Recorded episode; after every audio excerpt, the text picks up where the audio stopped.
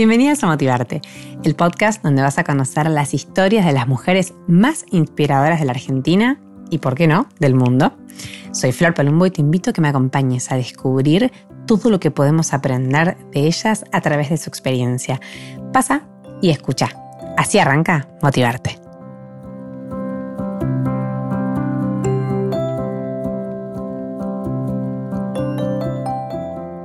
Hola, hola, hola, hola. Bueno, arrancamos un nuevo episodio de Motivarte.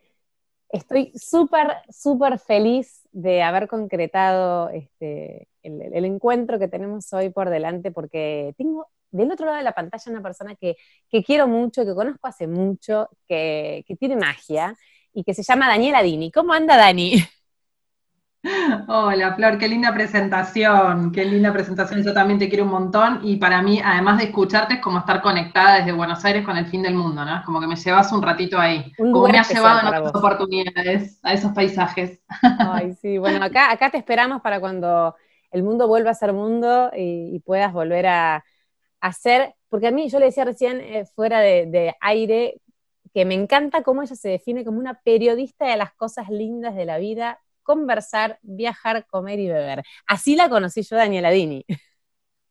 Es verdad, es verdad, y mucho tuvo que ver el viajar, que, me ha abierto un montón de puertas, entre ellas conocerte y, viajar al fin del mundo, creo que por lo menos más de 10 veces, este, por, mi trabajo como periodista de viajes, que es lo que, bueno, lo que arranqué a los 23, yo tengo 36 ahora, eh, y, y, el camino empezó con los viajes, y un día me di cuenta que tenía que ver con eso, ¿no? Que si tenía que definir eh, en qué segmento del periodismo me identificaba, era, era las cosas lindas de la vida, es las cosas lindas de la vida, porque es viajar, comer, beber, y le agregué hace poquito el conversar, porque justamente eh, también es poner en conversación un montón de cosas que, en definitiva creo que nos hacen bien, que nos hacen repensarnos, ese es, ese es un poco el objetivo. Me encantó, me encantó, pero yo quiero que, como digo siempre, quiero que nos cuentes, más allá de que yo puedo decir este, un montón de cosas y que, conozco mucho tu, trabajo, que vos nos cuentes quién es Daniela Dini, como para arrancar y, conocerte un poquito más. Ay, qué difícil, qué difícil definirse, pero bueno, ahí, vamos. Este, mm, bueno, yo como les contaba tengo 36 años, arranqué eh, como periodista a los 22, 23 más o menos. Me defino como periodista porque me encanta lo que hago, soy comunicadora, arranqué en realidad estudiando publicidad eh, y terminé esa carrera en 2005 y después seguí con las equivalencias para comunicación eh, y me recibí en ciencias de la comunicación unos años después. Em, así que bueno, tengo como mi corazón en la publicidad y mi pasión en el periodismo, que es lo que ejercí. A los 22, 23, eh, decidí que quería viajar y que quería vivir para contarlo, como lo he escrito en algunas bios así de, redes en, su momento. Eh, y, bueno, tuve la oportunidad de hacer un viaje, un intercambio a Nueva Zelanda durante casi un año y, y, fue un quiebre, ¿no? Justo me había recibido en comunicación y estaba trabajando en publicidad, pero me di cuenta que no quería seguir trabajando en agencias, una carrera muy incipiente, haciendo algunas pasantías y, bueno, un, trabajo puntual en marketing turístico, nada, nada es casual. Eh, y después de volver de Nueva Zelanda y hacer un viaje muy largo por el sudeste asiático también, eh, escribí mucho y dije, yo quiero poder contar esto. Entonces, cuando vuelvo a, Argentina en el 2008, después de, ese viaje, eh, me, me, acuerdo, me compré todas las revistas y diarios donde quería, donde quería escribir, mm. me fijé quiénes escribían y me fijé quiénes eran los editores.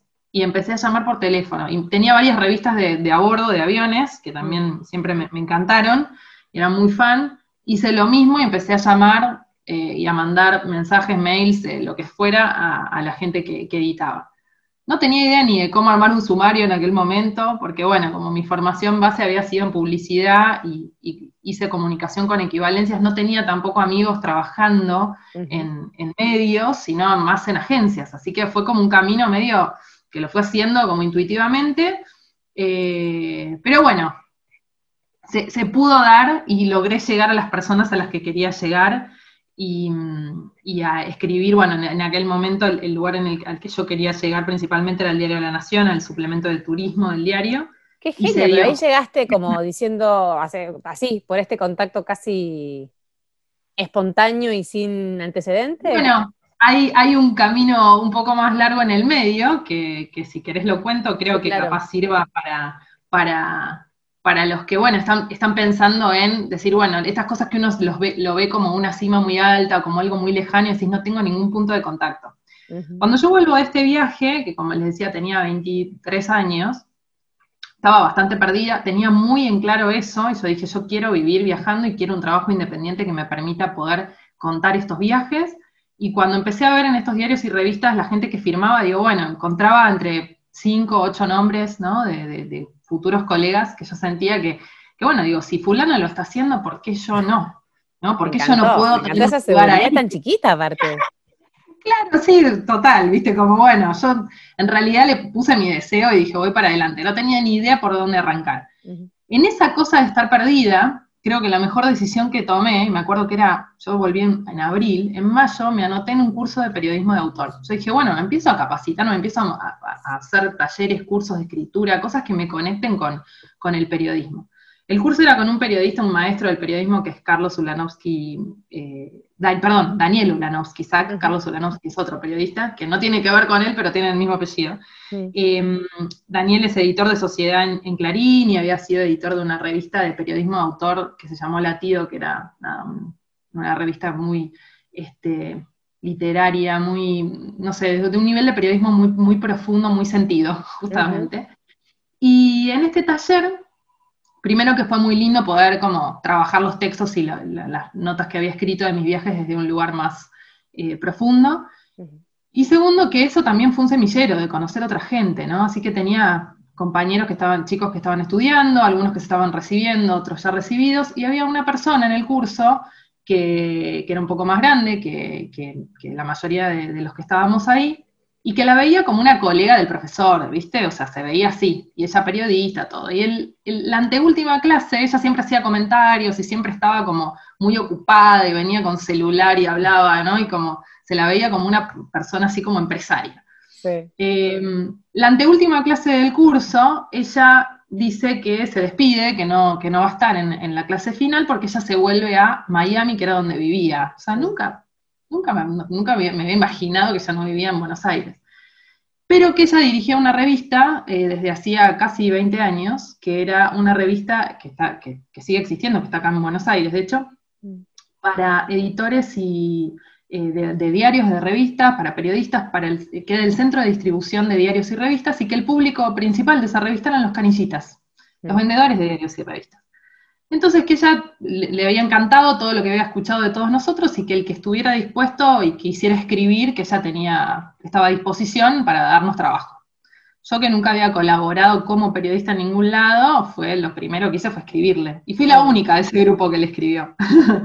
Así que bueno, ahí arrancó un, este, un aprendizaje y una escuela que yo no tenía, de hacer calle, de producir, de generar, donde me recorrí los mil barrios porteños hablando con vendedores de diarios y revistas, aprendiendo todo el sistema gráfico, un montón de cosas que en la facu no te enseñan cuando querés ser periodista gráfico, y que para mí fue una escuela a todo nivel. Y bueno, una de las notas que yo propuse que quería hacer era, porque esta revista llega a, periodistas también y llega a las redacciones, cómo se hace el suplemento de turismo de la Nación.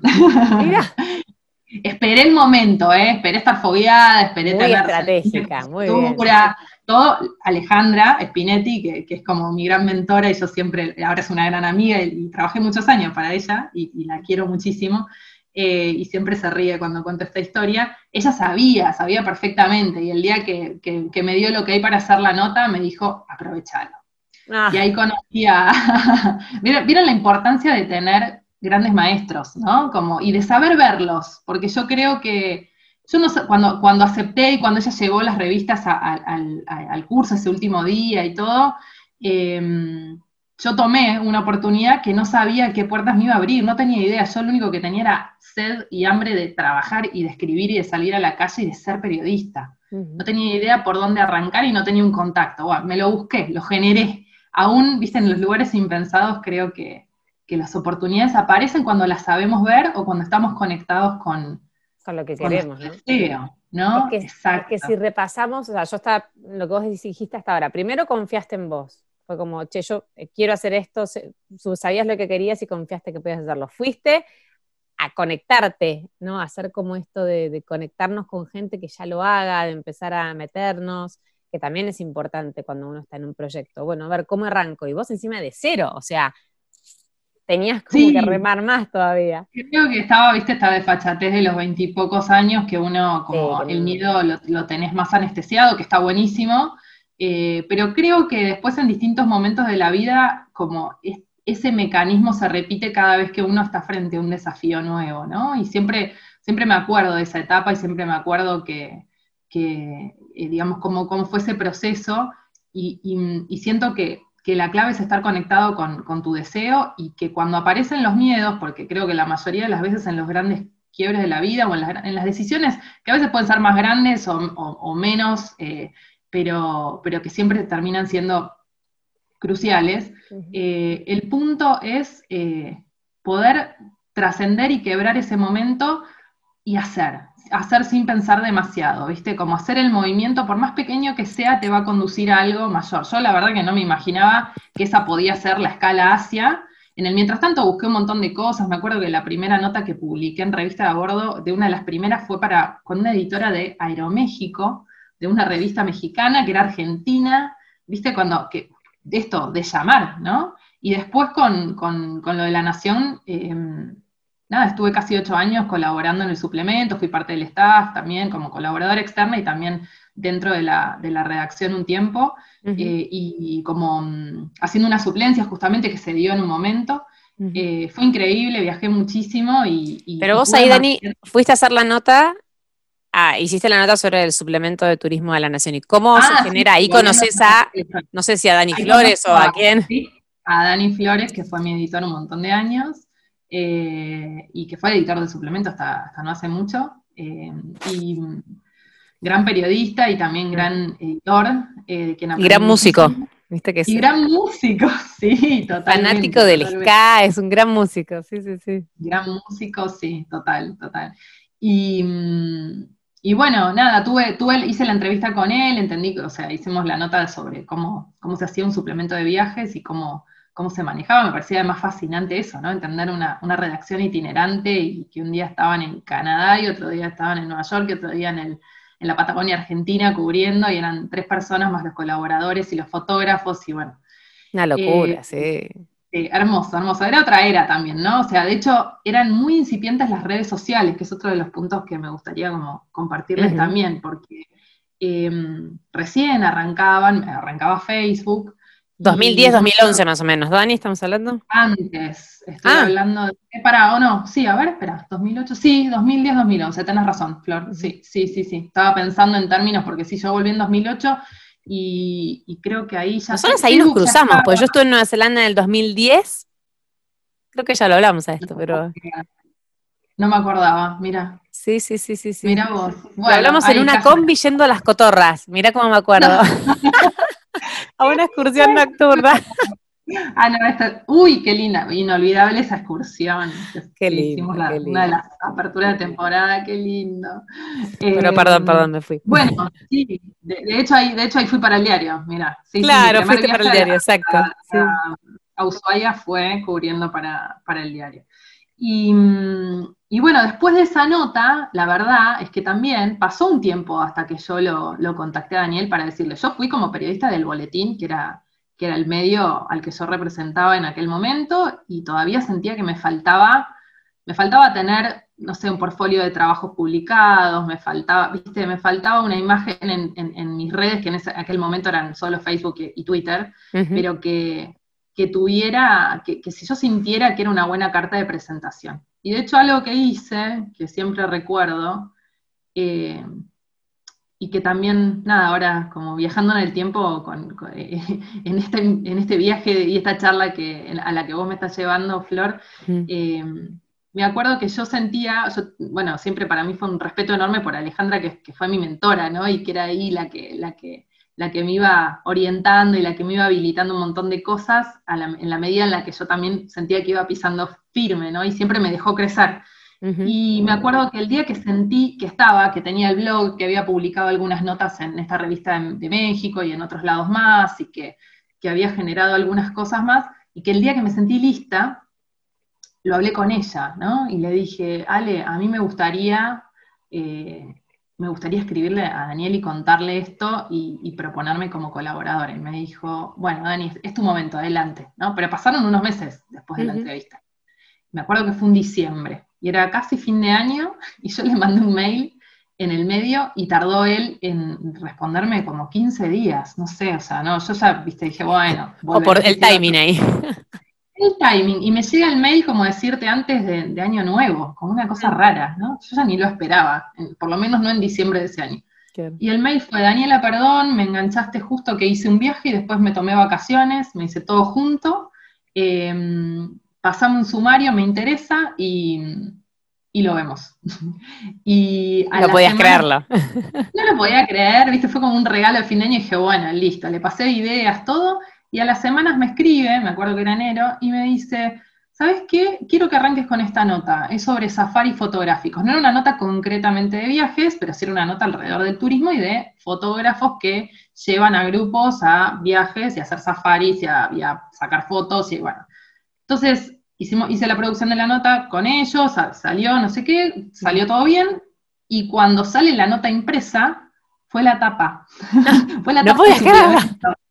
No, no, fue increíble, fue increíble, fue como, bueno, viste, cuando, cuando lo están buscando, yo no lo esperaba y no lo sabía, y no sé si ellos lo tenían pensado como nota de tapa, pero bueno, quedó bien. me imagino que vos por ser tu primera nota para la Nación le habías puesto todo, ¿no? O sea, todo, ¿no? No, no te explico, yo estaba feliz, feliz. Y bueno, a partir de ahí fue que, eh, bueno, eh, ahí al, mes, me acuerdo en marzo, me asignaron el primer viaje que fue a Chile, justo después de un terremoto, que yo dije, no puedo creer que el primer viaje que me sale con el diario es justo en el medio que había sismos, que estaba medio que capaz cancelaban vuelos, ¿viste? Bueno, salió y viajé a Chiloé, me acuerdo, Patagonia chilena, y, mm, este, no, Chillán, perdón, Termas de Chillán. Y, bueno, y nunca más paré, nunca más paré con los viajes. O sea, conectada muy con, La Nación, que fue un gran, una gran escuela también y un gran. Sí, aparte es una gran vidriera, ¿no? O sea, como que uno, e, el, trabajar para un medio como La Nación es como un sello de, garantía de calidad. Sí, sí, sí, quizá eh, tal cual, que, era algo que para mí, para mí era una meta y, y, en el ámbito del periodismo turístico era, era otra época también, ¿no? Pensar que ahora este, crecieron las redes y crecieron un montón de cosas que, hacen que uno pueda ser como periodista un medio en sí mismo. No obstante, bueno, hay ciertos medios que te apuntalan y, tal cual, como vos decís, son una vida importante que hay que saber aprovechar más allá del medio. ¿no? Y creo que yo siempre, lo, siempre era una idea mía poder mantener el ser independiente. Si bien trabajaba muchísimo para el diario y colaboraba mucho y tomaba muchos viajes que venían por ahí, no descuidé eh, el, poder generar para otros medios y también el, poder como eso, darle, darle esa importancia a mi firma, ¿no? Que en el medio, creo que esto fue medio intuitivo, pero en el medio lo que pasó fue que empezaron a crecer las redes sociales.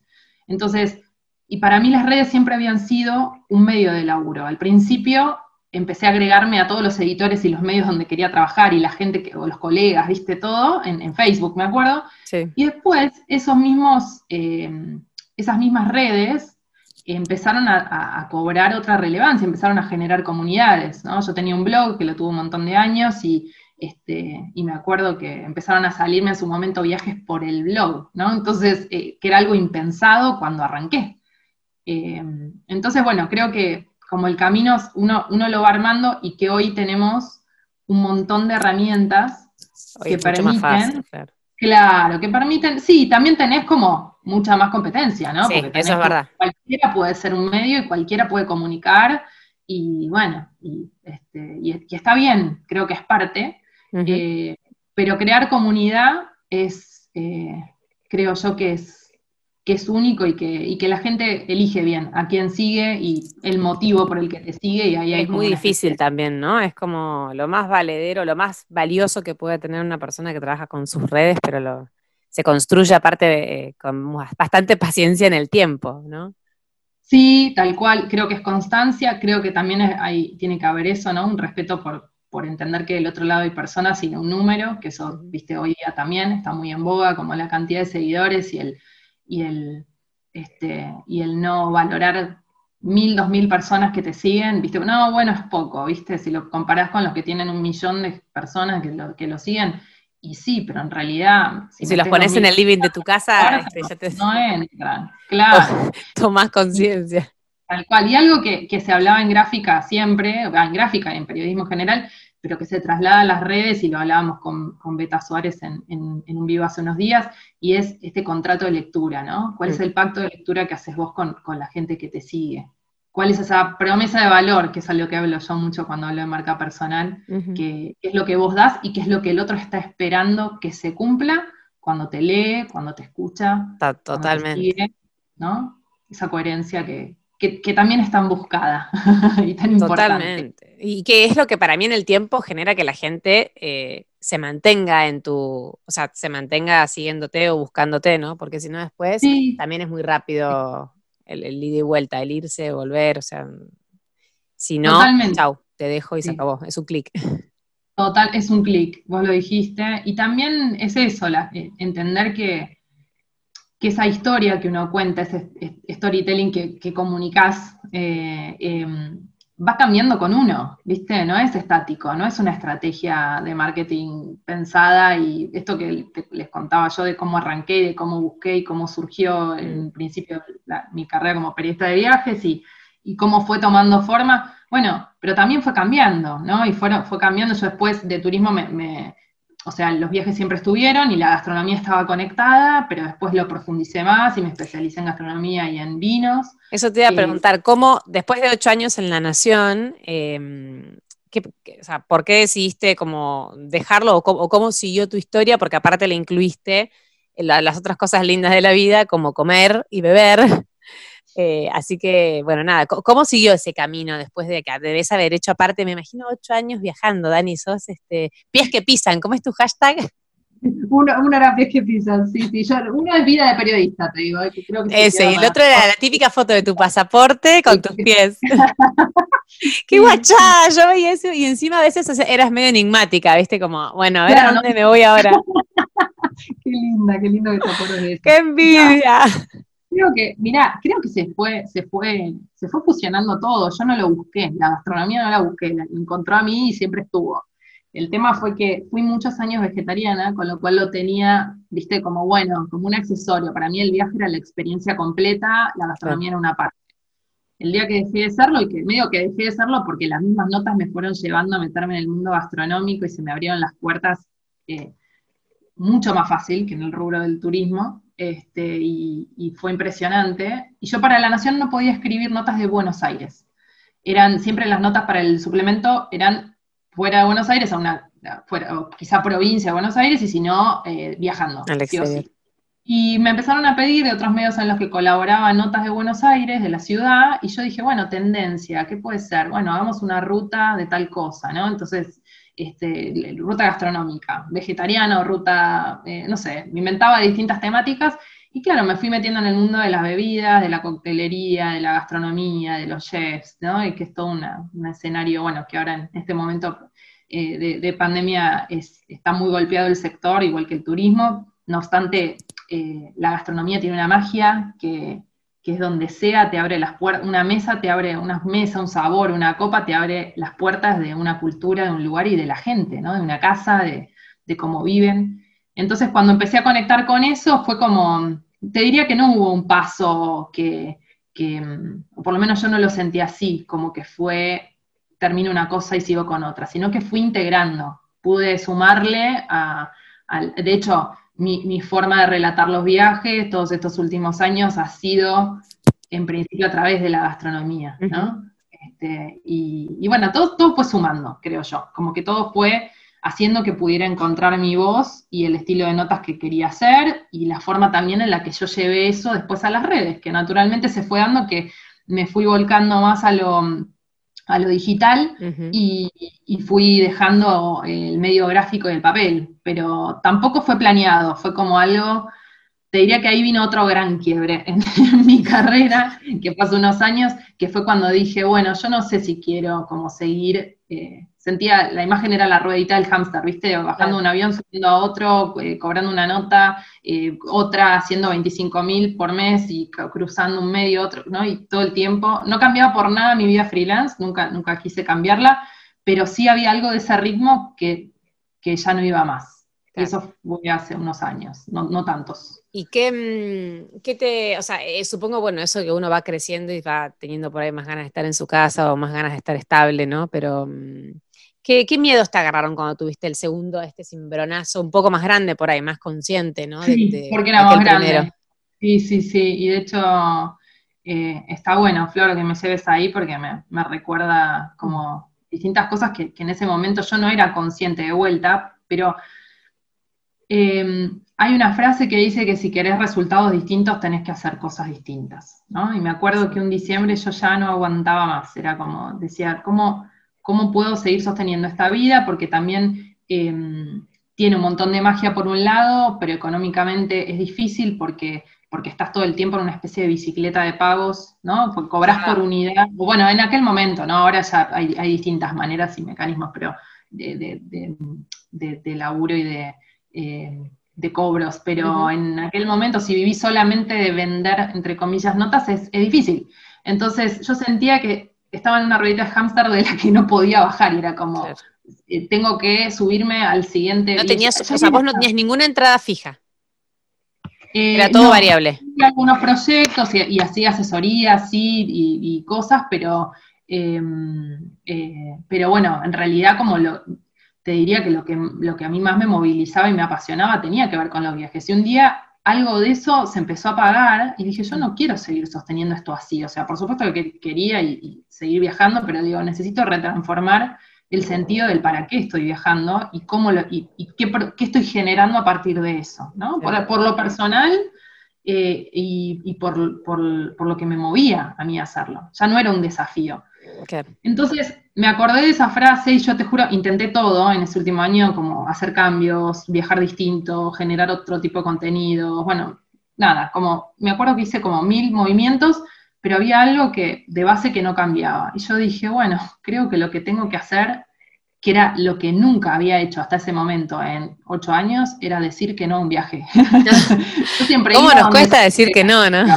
Tal cual, mira, vos lo dijiste, a mí fue un viaje y era algo simbólico, pero la realidad era como decir que no, para mí era decir que no. Y me acuerdo que fue en enero, que era un viaje muy tentador a la Patagonia, justo, bueno, nada, como se daban un montón de cosas que, que y que y también principio de año, ¿viste? Como decir, bueno, el primer viaje del año, lo arranco a principio de enero, buenísimo, no sé qué, como, bueno. Eh, estaba a punto de decir que sí y dije, no, bueno, yo tengo que parar, la rueda de hamster la tengo que parar ahora, si no lo hago cuando arranca cuando arranca el año, como, ¿qué? ¿No? Y justo empecé un proceso, eh, un proceso de unos meses con una coach, ¿no? Entonces, eh, me, acuerdo, me acuerdo de varias cosas de ese momento. Primero, de haber dicho que no. Y cuando dije que no, algo, algún clic se hizo. Interno, me costó un huevo, pero, mm. pero bueno, lo sostuve. Y creo que la palabra clave es que hice espacio.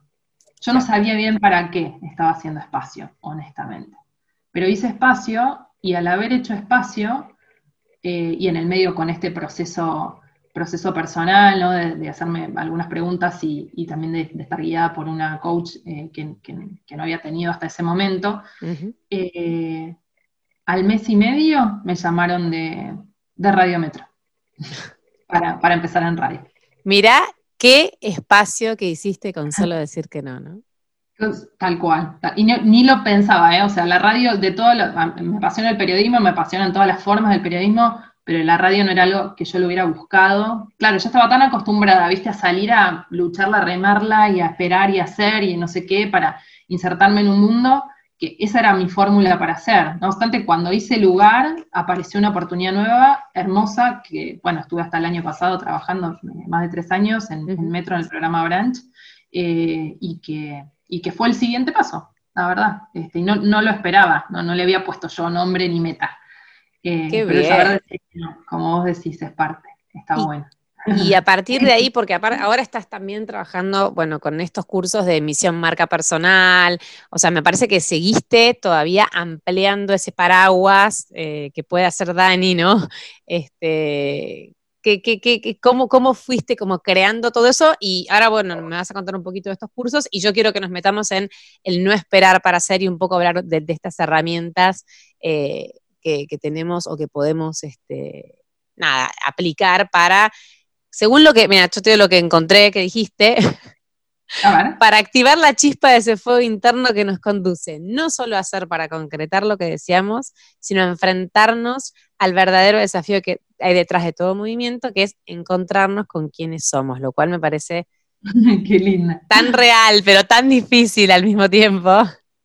Sí, sí, sí, sí, es difícil llegar ahí, pero cuando, cuando llegas y cuando conectas con eso te das cuenta que no hay otra forma y que, que la llave está en uno, ¿no? Y te digo que relacionando tu pregunta y simplificando como, o, eh, resumiendo esos tres años y pico de paso por metro y un montón de proyectos que fueron ahí, que, se dieron en paralelo, que estuvieron buenísimos, eh, vinculados a la radio y a, hacer una expansión eh, en lo digital también. Em, nada, confluyeron con eso. Cuando el año pasado terminé mi ciclo en, la radio, eh, yo estaba en una búsqueda y venía haciendo cursos y cosas y dictando cursos sobre, sobre redes sociales. A mí las redes me, apasionan desde lo comunicacional y también desde el emprender y como herramienta. Entonces, todo eso estaba y era parte. Y la verdad es que me llevó un tiempo procesar que, que, estaba vinculado a mucho más que las redes. Las redes son una herramienta, pero digo, desde donde yo quería poder dejar un mensaje, eh, digamos, las redes son, son un recurso y está buenísimo y hay mil cosas que, podemos charlar sobre el tema y tips y cosas y, cosas que he dado en, talleres que, dicto y que, y que di. Eh, pero en realidad el mensaje siempre tenía que ver con ese hacer, ¿no? Que es un poco lo que, lo que atravesé. Y se dio el año pasado, justo, eh, hablando de ese título, que me invitaron a dar una charla en una conferencia de, coaching y liderazgo eh, para 500 personas en un teatro en el Metropolitan, no sé yo. ¡Qué nervios! nervios y encima había estado toda una semana en cama eh, con fiebre, bueno, tremendo, esas cosas, ¿no?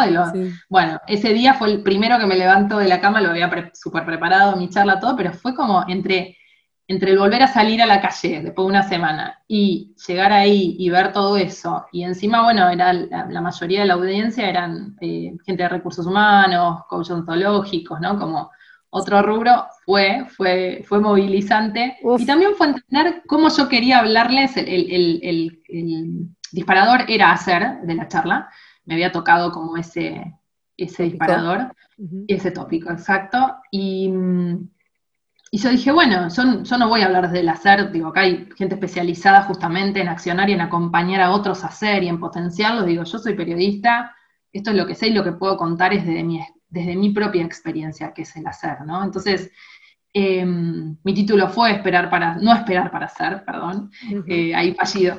no Ojo, eh. eh y, arrancar con que creo que el hacer, y en, toda esta historia que me hiciste recorrer y de vuelta a viajar en el tiempo que no me puedo creer, em, hacer eh, es el mayor acto revolucionario porque haciendo, y mucho más en el contexto, te diría, toma más relevancia en el contexto que estamos viviendo hoy, modificamos cualquier realidad. O sea, tenemos ese poder y esa capacidad de acción que genera un impacto inmenso, por más chiquito que sea o que creas que es el movimiento que haces.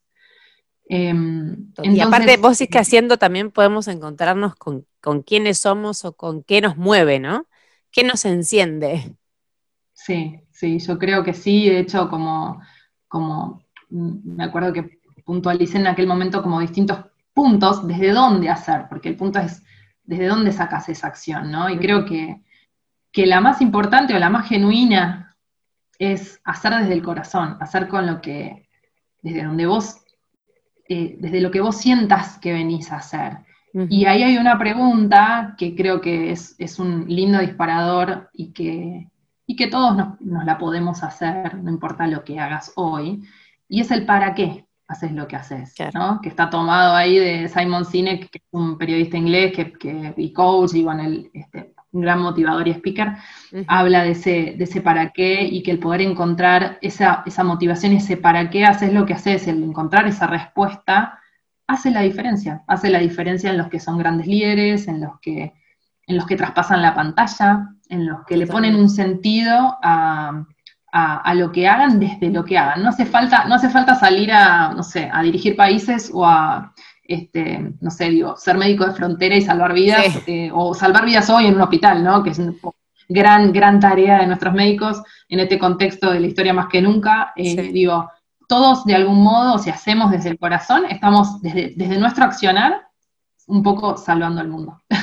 No, coincido, y sabes qué, a mí me parece que este, esto también es un denominador común de tu historia, ¿no? Como que vos eh, por lo que nos estás contando y yo que un poquito te conozco me doy cuenta, eh, a vos siempre, siempre supiste que te movía, o sea, siempre supiste lo que soñabas y lo que, lo que querías como con mucha certeza. Y, y, eso es quizás lo más, yo te escuchaba cuando me decías que le escribiste a Daniel Flores, el editor de Suplemento Turismo de la Nación. Yo creo que hay que tener confianza y hay que saber que, ahí está tu propósito, porque si no, a mí creo que, o, hay mucha gente por ahí que diría, no, yo, ¿para qué le voy a escribir si no me va a contestar, no? Como que un poco esa falsa creencia, viste, que a veces nos limita. No, no, yo, si no me conoce, como, y mira cómo desde un simple mail y confiando en vos generaste una historia de ocho años que te marcó para siempre. Entonces, eh, me, encanta, me encanta eso y, se nota que más allá de todo, siempre supiste dónde estaba tu corazón, ¿no? Como tu propósito, tu... y eso, y, sí, y eso hace, coincido con vos en que las personas, digo que las personas que tienen magia para mí son aquellas que descubren eso, ¿no? Este, todos tenemos algo que a veces tarda más, a veces tarda menos en, salir a la luz. Tal cual. Y tiene mucho que ver también con el momento de la vida en la que estás, ¿no? Yo les contaba esa historia y tenía veintipocos si eras chiquita. Ok, te perdí de vuelta. ¿eh? Dos años y hoy. Para, para, que se, para que se te perdió. Vos me decías, yo te, te, contaba esa historia cuando tenía y ahí te perdí. Cuando tenías 23, 24, no, más, 26. Yo recién te, contaba esta historia y era, y era chica y arranqué como con esa con ese fuego de los veintipocos años y la verdad es que eh, hay un montón de, momentos después, hay ciclos en la vida en los que después esto vuelve a aparecer y que a medida que sos más grande cuesta un poco más, porque ya venís con... ¿Cómo nos endurecemos cuando somos más grandes, no? ¿Viste como... Por eso, mira, uno de los, de los puntos que, me acuerdo que, que, que enumeré para esta charla del hacer era hacer desnaturalizando, perdón, naturalizando, voy de vuelta. Uno de los puntos que, que comenté en esta charla era hacer naturalizando el error. Porque justamente a medida que pasa el tiempo, cuando queremos hacer un cambio y cuando queremos accionar, eh, el miedo al error a veces es tan grande que nos congela, ¿no? Entonces... Eh, y todo lo que nos perdemos cuando estamos congelados. Nos perdemos un montón de cosas. Mira, hace poco eh, escuchaba en una entrevista que hice a Martín de Yulis, que es un chico que es realizador audiovisual, y que él dibujó algo tan simple pero poniendo su propio ejemplo eh, y tan, y bueno, hay una frase tan escuchada, ¿no? Eh, que era, bueno, hace eh, sin esperar lo perfecto y hace y seguramente, él, justo es realizador audiovisual, tiene una estética increíble y la historia que contaba es emprendedor y es que él quería empezar un podcast. Pero claro, el podcast tenía que estar a la altura de lo que él hace en audiovisual, pero él es podcaster, o sea, creó un formato, adaptó un formato, ¿no? Entonces dijo, bueno, para él que pensaba, bueno, tengo que tener este micrófono, este computadora, hacer esto, editarlo así o así. Mm. Y nada, no, no, no llegaba a eso. Bueno, dijo, seguro el séptimo episodio va a estar mucho mejor que el primero, pero arranco y uso el micrófono de la cámara y hago el podcast. Y me acuerdo que uno de los episodios que hizo, yo antes de entrevistarlo los escuché, fue tan lindo y tenía tanto que ver con esto de, hacer el movimiento, que digo, qué bueno que este chico se animó, salió y que lo hizo, porque aunque técnicamente no sea perfecto, igual estaba buenísimo, o sea, no, Sí, me imagino que no, no sido muy casero. Pero quizá para él sí. Claro, no, no, la, vara de él era mucho más alta. Hubiera, claro, exacto, se hubiera congelado. Y yo digo, qué bueno que lo hizo, porque si no nos hubiera privado a un montón de gente de escucharlo y de que ese mensaje llegue. ¿Cómo se llama el podcast, te acordás? Para que lo recomendemos. Em, mira, él es Martín de Yulis y ya te, ya te digo cómo se llama el podcast porque él tiene dos en realidad. Esto es como lo perfecto es enemigo de lo bueno, ¿no?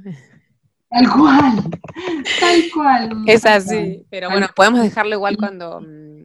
Mira, se llama Film Talking. Sí, Film Talking, porque él tiene dos. Film Talking. Eh, dos por... Film Talking, exacto. Listo, perfecto. bueno, lo, dejamos como recomendación si, si está bueno. Y, mm, sí, se lo super recomiendo, son pastillitas muy eh, concretas, pero están buenísimas. Perfecto. Eh, bueno, y, para, para, eso, que él puso el ejemplo sí mismo. Sí, perdón.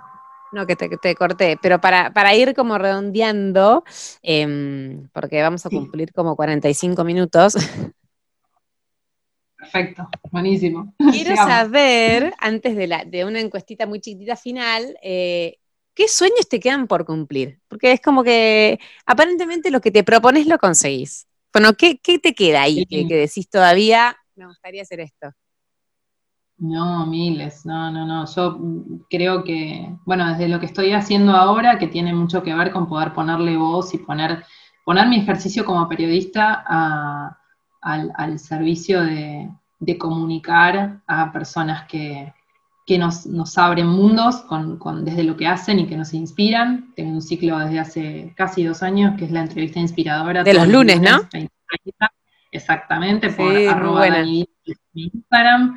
Y, bueno, que, siempre voy eso, seleccionando, eh, digo, poniendo en conversación distintas temáticas con referentes y, mm, conectado con eso, eh, que lo que quiero es que, poder seguir haciéndolo y que llegue a más gente, básicamente es eso, eh, aparece el concepto de marca personal y estoy trabajando en, bueno, todos estos meses, desde tres meses ya, eh, dando cursos en, un ciclo que llamé Misión Marca Personal, pero que mucho tiene que ver, si bien hay branding, conceptos de branding y de marketing y de comunicación, eh, mucho tiene que ver con, poner en conversación el conocernos y el, el trabajar el propósito, ¿no? Entonces, bueno, me encantaría, estoy trabajando en un proyecto de un libro sobre eso, eh, estoy buscando expandirlo y que llegue a más gente y buscar distintos formatos donde todo esto pueda llegar. ¿no? Creo que, el objetivo de que, de, que, de que estos mensajes de los cuales yo me siento puente lleguen a más gente y que puedan eso, generar, hoy, leía justo una nota, ¿no? De que es una, estamos en una oportunidad de generar masa crítica de cambio. Bueno, ojalá eh, de, estos mensajes y de espacios como el tuyo, Flor, eh, podamos generar masa crítica de personas que, que buscamos un cambio y que creemos que eso es posible. Ojalá, seguro, seguro, y yo creo que la pandemia en eso ayuda también bastante, ¿no? A cambiar varios paradigmas, a desconstruir muchas cosas y a conocernos sobre todo y enfrentarnos con nosotros mismos, que no es fácil.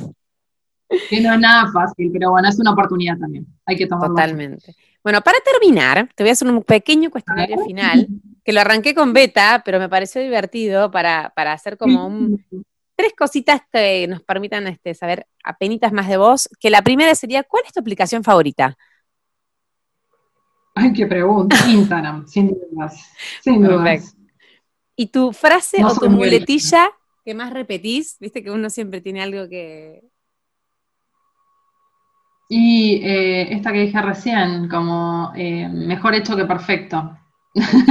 que dijimos, va, porque la, compartimos. mejor hecho que perfecto, sin duda. Y un libro, porque vos sos una gran lectora, me parece, ¿no? Un libro que, te haya gustado. Mirá, si tengo que, se me viene a la mente mil, eh, estoy leyendo, soy lectora de varios a la vez, pero si tengo que recomendar uno, que, lo descubrí hace no tanto y que siempre vuelvo, eh, es La bailarina de Auschwitz, de la doctora Edith Egger, que, fue una sobreviviente del holocausto mm. y, y que habla de la resiliencia y que habla de, ese, poder que está dentro de todos nosotros, más allá de lo que nos, toque vivir. Eh, es, una historia maravillosa, su historia de vida, pero también tiene, eh, bueno, como muchas enseñanzas y mucha guía acerca de, lo, que es el ser resiliente y que esa naturaleza está en nosotros y se puede entrenar. Y creo que está bueno para este contexto. Sí, claro, sí, claro. Bueno, vamos a este, tomar nota. Me encanta esto porque me voy juntando un montón de libros que, me quedan ahí como en la lista de para leer. Bueno, Dani, eh, eso es todo por hoy. La verdad que me encantó, me encantó escucharte. Eh, me encantó tu historia, como de que vas para adelante. No sabía tanto detalle de cómo te animaste a confiar en lo que querías y en vos, así que me parece como un, mega ejemplo. La verdad que más allá de todo el trabajo que haces, que, es espectacular. Eh, gracias, gracias por tu tiempo, eh, gracias por, por estar y ojalá podamos verte dentro de poco, pueda verte yo en mi querido fin del mundo Ojalá que sí, gracias a vos, Flor, por el espacio y por, y por este viaje que me has hecho hacer al, pasado y a entender que, bueno, que creo que hay cosas que no cambian, ¿no? Porque es esto, vamos cambiando de, ciclo en la vida y de paradigmas y a veces nos enfrentamos con, con miedos, pero bueno, creo que, la esencia de lo que se repite es poder, eh, poder hacer y poder confiar en, en lo que somos y en nuestro deseo, que cuando es genuino y está conectado al propósito, no hay nada que lo detenga. Totalmente. Lo que, cambia es el momento. Este, y bueno, me encantó, gracias. Eh, te mando un beso enorme y, y, bueno, gracias a todos y nos vemos en el próximo episodio de Motivarte Podcast. La frase final te la dejo a vos. Mi frase final, uy, qué difícil. La frase final, hagan, salgan y hagan y, y conéctense con su para qué. Perfecto. Gracias, Dani. Besote enorme. Un gusto tenerte acá. Beso enorme, Flor. Gracias. Chao, chao, chao, chao.